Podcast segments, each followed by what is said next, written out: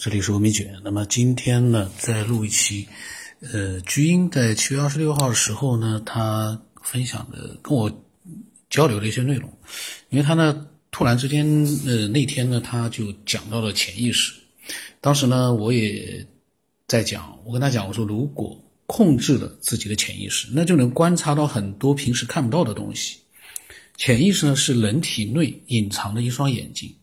然后菊英说啊。不知道人的自我提醒功能是否也是潜意识帮忙给记着的？有的说过就放下了，临近那个点会突然想起来要去做某一件事情，又或者计划几点钟起床，结果往往比闹钟先醒。我这方面没有探探究过，觉得很有趣。那么我当时说呢，一样就是过了可能都一段时间了，突然就想起来一个。就是很微不足道的一个发生过的事情，好像自己好像当时有一些地方是好像是没有注意，可能是呃做错了或者怎么样，或者是忘记了漏了什么东西，然后呢赶紧就去检查，结果就真的发现，哎，真的就是那么一回事呀。可是就是不知道为什么会过了一段时间，突然让你突然之间一下子提醒你了，这很奇怪的。呃，当时那件事情发生的时候，你可以回忆得起来，可是当时呢，你就没有意识到呢，出现了错误。他说呢，居英说，他说，所以说大脑是云计算的，当然他是开玩笑的啊。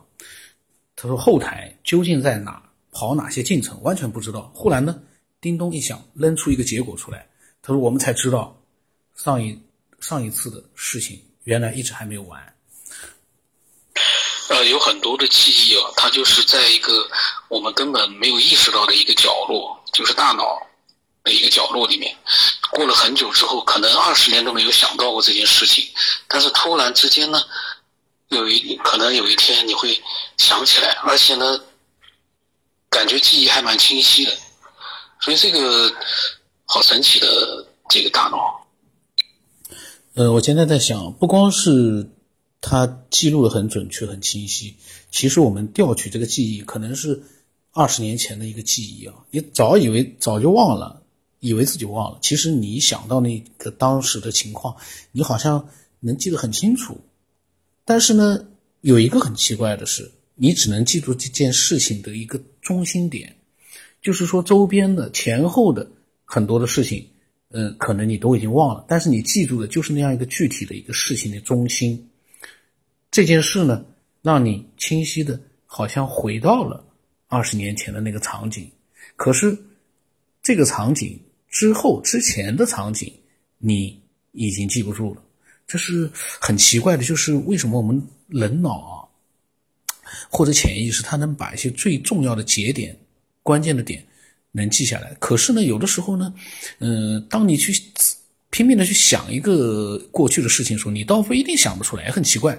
有的时候就很轻易的调调取出来，有的时候呢，怎么想也想不到，就好像是这个计算机里面的一个一个储存好像丢失了一样，好像是这个硬盘哪一块区域出错了一样，真的是，大家可以可以做一个对比，还真的是有点像。但是我在想啊，计算机没有我们人脑调取的快，计算机你去调取个东西，你要搜索半天呢。还要去，但是对计算机本人不这个这个这个这个这个个体来讲，他自己来讲啊，要搜索一个东西的话，速度比我们的人脑慢了好多倍，人脑的速度实在是太快了。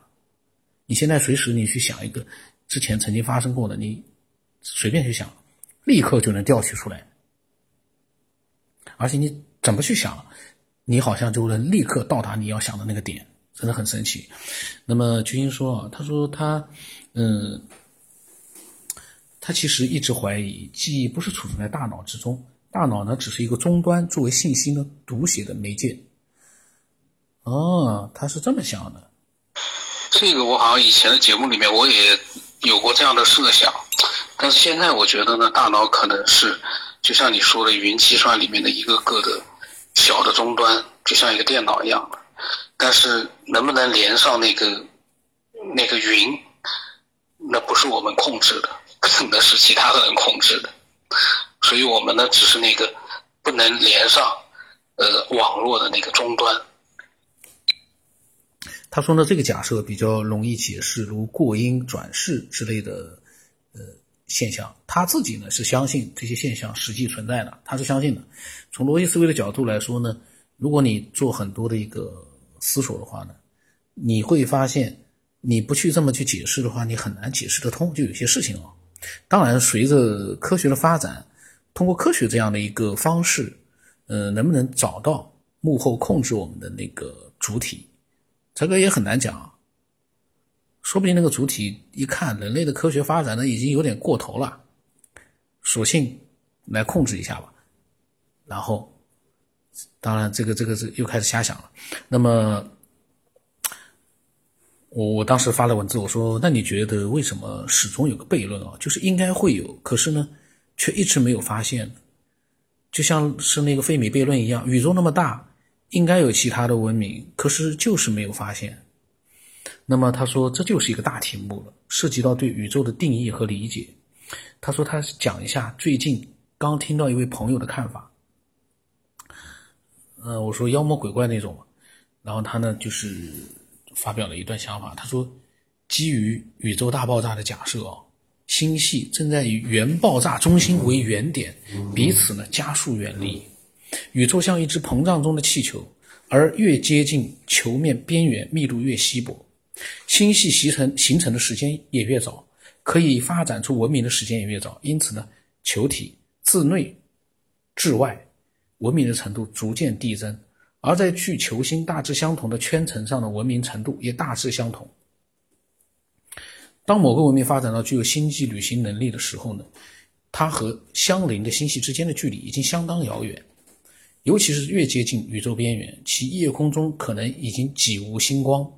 在航行速度无法突破光速的前提之下，寻找其他文明的最有效途径是向球体内层航行，而非外层。因为越内层的文明越低等，而越外层的文明虽高级而遥远稀疏。因此呢，从概率上而言，最有可能发生密切文明交流的是球体的中间层，外层文明。或者因距离过远、过于遥远而可能尚未到达中间层，或者已发展成为迥异于中间层的高等形态而无法交流或者无需交流。低层文明呢，则尚在爬行，其尚无能力做星际之间的交流，除非中间层主动的向内航行去找他们。好，那么若星银河系在宇宙中非处于上述中中间层。我们看到文明等级与自己类似的外星邻居串门的概率将会很小。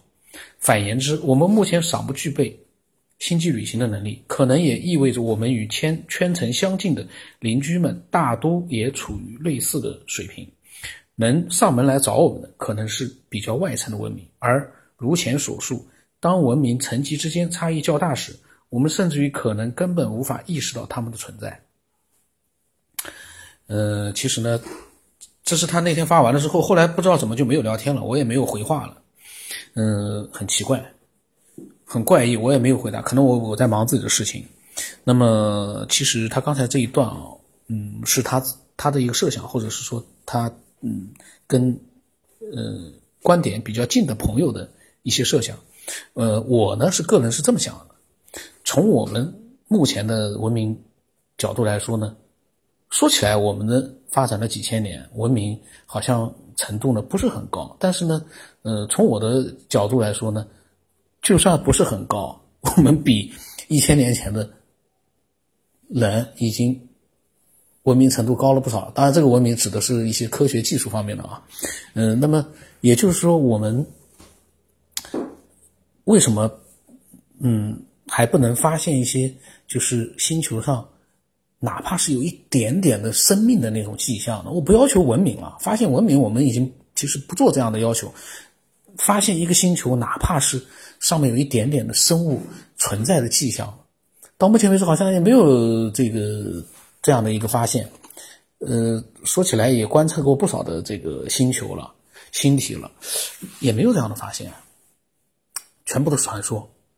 就是说，不管是高等的文明。还好，也是低等的文明还好，我们都没有发现过。在这个茫茫宇宙里面，到目前为止啊，我们唯一知道的就是地球上有我们，人类存在，这样的文明存在。当然，月球上如果说金星、火星上上去人了，那也是属于我们地球文明、地球文明之外的文明。到目前为止，好像看见过，但是又没有明确的证据。就像有的人说的，看见了外星人也会被他抹除记忆的，这个是这是一个呃，可是呢，你抹除记忆，但是它如果真的存在，你能够看见它，那按照道理，我们现在这样的一个探索的一个科技，呃，水准应该能够探测到啊。那还有一个可能就是，美国人或者是我们中国人，国家政府或者说是最高等级的这样的一群人，他们是知道的。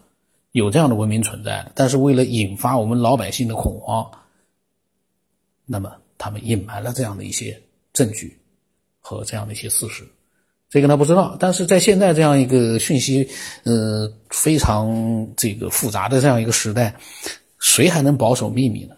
这么大的秘密，谁能保守呢？所以这个时候，嗯，有的时候想想啊，嗯，茫茫的。无垠的宇宙里面，这么小小的一颗星球——地球，有了文明。可是这样的文明呢，真的就是独一无二的吗？或者说，这样的文明到底是谁创造出来的？因为我一直相信，有比我们更高等的、高等多的文明创造了地球文明。否则很难解释地球上这么多的种类的，不管是植物还是动物、生物啊，海洋或者陆地，靠自我进化，所谓的达尔文的进化论，能进化出这么丰富多彩的 这种物种出来，谁？当然很多人是相信的，但我个人是不相信的。我一直是现在，我呃以前可能光上学的时候相信书本里面。这样的，对了，这是个假说，但是呢，这肯定是这样的。猴子，这个或者是猿，最终进化成了人，当时是这么想的。现在所想的就是，这么丰富的物种，靠自己进化，从一个什么都没有的星球上自己进化出来，有了自己的智慧、文明、大脑，可能吗？大家有没有从那个？最早的那个角度来想想看，可能吗？自我进化成现在这样一个丰富的全球这么多各种各样的植物啊、生物啊、动物啊，可能吗？从大到小，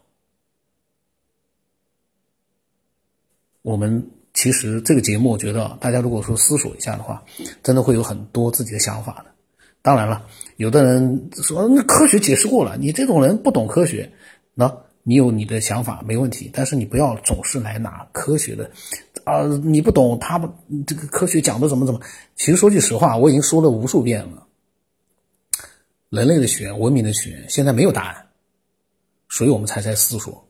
总有些人说有答案了，我不知道这些人他们到到底在想什么，真的有答案了吗？你就只能拿一句你不懂科学，然后呢，你就能。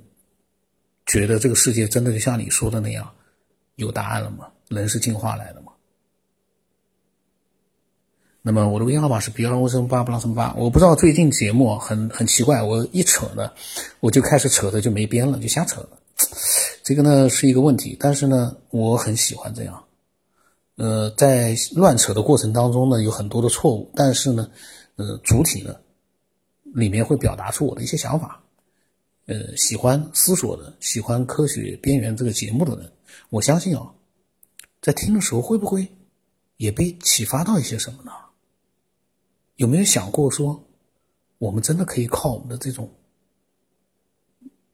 乱想思索，去得到一些答案呢？菊英呢，其实还讲了很多其他的一些内容，我们下次再录吧。呃，最近几期呢，有点。每次都是变成我的闲扯，这个很讨厌啊。那么今天就到这里了。